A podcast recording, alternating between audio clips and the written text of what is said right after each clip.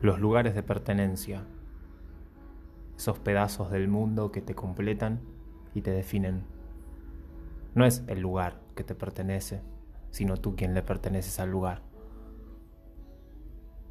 Lo mismo así son los nombres, no los defines tú, ellos te definen. Quien te nombra, te define, te domina, le perteneces. Es el ego del hombre que necesita poseer al otro, el nombre. Y tal vez sea hora de entender que la necesidad de pertenecer a un grupo, a un género o a una etnia, por más minoría que fuere, solo nos vuelve dependientes de esa pertenencia. Se pierde el sentido de libertad en tener que elegir a qué, dónde o quién se pertenece. ¿De qué lado de esa calle vas a vivir? ¿Con cuántos billetes? Grilletes. La cárcel que es el tiempo. Intento despertarte, oh persona, del oscuro letargo de las posesiones, las dudas, las precisiones. Sale cada mañana un sol por el horizonte que nada cobra y nada le pertenece. Aún así la vida me da, y lo entiendo, su ritmo, las estaciones. Mi crítica a la idiosincrasia conflictiva de pesadumbre latina mediterránea, varias veces expuesta con anterioridad en estas líneas, no intenta en lo más mínimo embelezar o prestigiar por demás a la cultura anglosajona característica de los países del norte frío y aburrido de Europa, que de tanto aburrimiento y tanto frío se fueron de expedición a los vados tropicales a robarles el café, el cacao, los metales, el agua y la música pero sobre todo querían robarles la sonrisa, la alegría africana y latinoamericana. No, no, no se puede saquear. Aunque lo intenten con religiones, con armas, cultura y sistemas de gobierno, no hay caso. La magia y el color con que se enciende el continente en que nací siguen intactos. La selva amazónica es nuestra. El Caribe está en nuestras tierras. La Patagonia, el Machu Picchu, el Salar de Uyuni, Cuba, fueron y serán Latinoamérica. La sangre andina aún se jacta del poder de sus hierbas y sus constelaciones ayahuasca, papa, cacao, café, vino y vacas. El Che, Vinicius de Moraes, el Flaco Espineta, Eduardo Galeano, Río de Janeiro, La Paz, Valparaíso y la joya de Buenos Aires. Nada de lo que yo pudiera dejar atrás en mis viajes había perdido su eficacia a la hora de llevarse mi admiración mi mate y las canciones de los piojos en la guitarra le dieron la vuelta al mundo dos veces. Nada de lo que critico de mi patria y mi gente intenta hacer el mal o destruir, más bien lo opuesto, como dije, venimos con lo opuesto.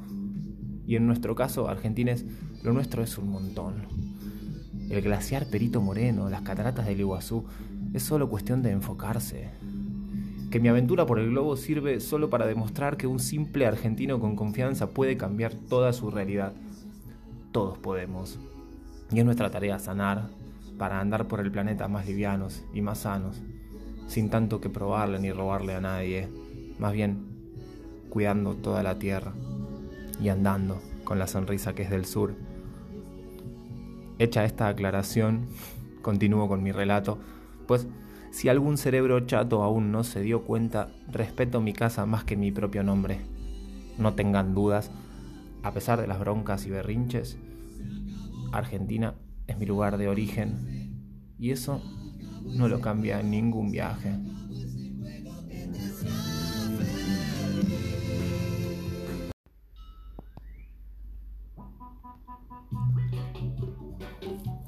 Wellington es la capital de Nueva Zelanda, a pesar de ser la tercera ciudad más grande después de Auckland y después de Christchurch. Lleva su nombre por el famoso Duque de Wellington, general inglés que venció al ejército de Napoleón en la batalla de Waterloo en 1815. Hermosa costumbre europea esta de bautizar cada rincón del planeta con el nombre de algún general que llevó a la muerte a cientos de miles en pos de agrandar su ego y el de su nación. La ciudad, por otro lado, tiene un encanto fantástico, un brillo atrevido y una enorme cuota de colores y formas esto que los livianos confunden habitualmente con la cultura. Wellington el centro financiero y de negocios del país, repleto de bancos, oficinas y locales de alta moda sobre las principales avenidas. El vaivén característico de los paisajes escarpados bordeando el mar. Las visuales cambian en minutos y también los barrios, que están definidos según el origen de sus habitantes, los acentos, los tamaños de las marquesinas. La mezcla étnica se puede ver en las zonas comerciales, en las peatonales y en los museos. Pero sobre todo se puede distinguir en el color de la piel de quien atiende un local de kebab o arregla una grieta en el pavimento con el sol del mediodía. Eso no cambia en ningún lugar del planeta. La cultura.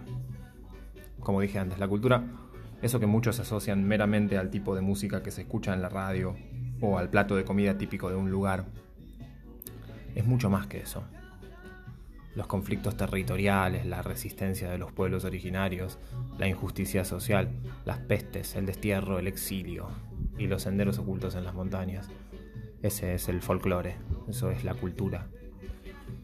Como latino me es imposible no destacar las atrocidades que el imperio europeo ha infringido históricamente sobre los pueblos conquistados, acallando sus ancestrales conocimientos, sus lenguajes y religiones saqueando sus recursos y obligando a los habitantes de piel oscura a ser sus esclavos y víctimas. Eso también es cultura. Recuerdo perfectamente la cara del curador de una galería de arte en el barrio hipster de Wellington, al cual le comenté, luego de haber observado detenidamente toda la obra de su salón, valuada en muchos miles de dólares, me parecía sorprendente no haber encontrado un solo cuadro o escultura donde se pudiera percibir el conflicto, conflicto social, se lo expliqué detenidamente para que no sonara ofensivo, pero mi intención era bastante precisa. Quería que él pudiera reflexionar sobre la importancia de lo que cuelga de las paredes de un lugar donde se expone arte. Pues el arte es un mensaje y como tal lleva un contenido y una responsabilidad. Como mis palabras ahora intentan hacerte despertar al menos un dejo de compasión por las tierras que habitas, donde tal vez antes habitaron otras etnias, otros pueblos, que fueron exterminados por algún pariente mío o algún pariente tuyo. Tal vez aún viven los espíritus de las familias enteras, sus miedos, angustias no resueltas, éxitos, eventos paradigmáticos y celebraciones. Existe, pues, existe algo trascendental en viajar, que es comprender la mudanza energética que se produce, los desvaríos vibratorios, los mensajes pendientes, los nudos sin resolver y el eco de los conflictos acumulados, los amores consumados, la risa rebotando contra los muros y entre los árboles. Viajar es llenarse de aires nuevos, nutrirse de otros vínculos, aprender a percibir la vibración de los lugares y desatar los lazos que fueron permaneciendo. Pues como dice la famosa ley del Kibalión, como es adentro es afuera, y todo lo no resuelto afuera es un nudo que quedará atado adentro nuestro.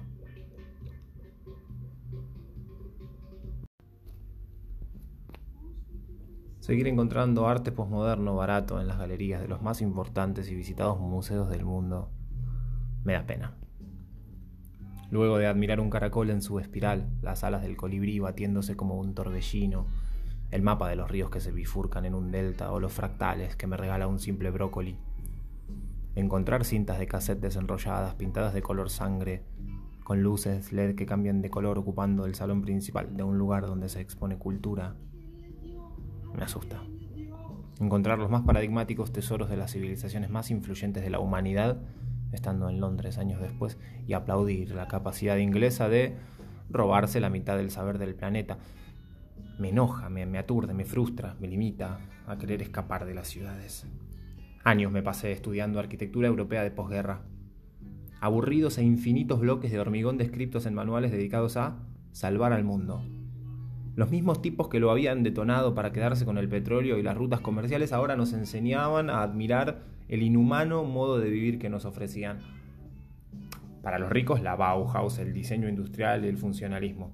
Para los pobres las periferias, los monoblocks y los créditos a 30 años para vivir en cubos de cemento idénticos. Nada más alejado de la naturaleza. Nada menos acertado para verle una sonrisa en la cara a las personas que rodearlas de cemento y deudas. Pero ay, Wellington, qué bella ciudad, hermosa, hermosa a los ojos con los que veía en ese entonces. cafecitos para llevar agarrados de la mano, avenidas asfaltadas ayer, jazz y librerías con sillones, luces de bares en subsuelos y gente riendo en las peatonales al ritmo de la música de artistas callejeros, jóvenes maoris improvisando baile contemporáneo en el empedrado de cualquier plaza con un radiograbador de mano y ropa de colores estridentes. Con Eva paseamos unos días, besándonos detrás de fábricas abandonadas, bajo grafitis enormes. Exploramos mercados y tiendas. Compramos recuerdo aceite de coco y yerba para el mate. Pagamos por unas noches de hostel para bañarnos y dormir estirados un poco. Y unos días después ya estábamos dispuestos a seguir camino al próximo y fascinante destino, el Parque Nacional Tongariro. Cierro este episodio corto y atolondrado de vivir en Buenos Aires y que me roben el celular. Lejos de enojarme, comprender que somos parte de algo más importante que nuestras cosas.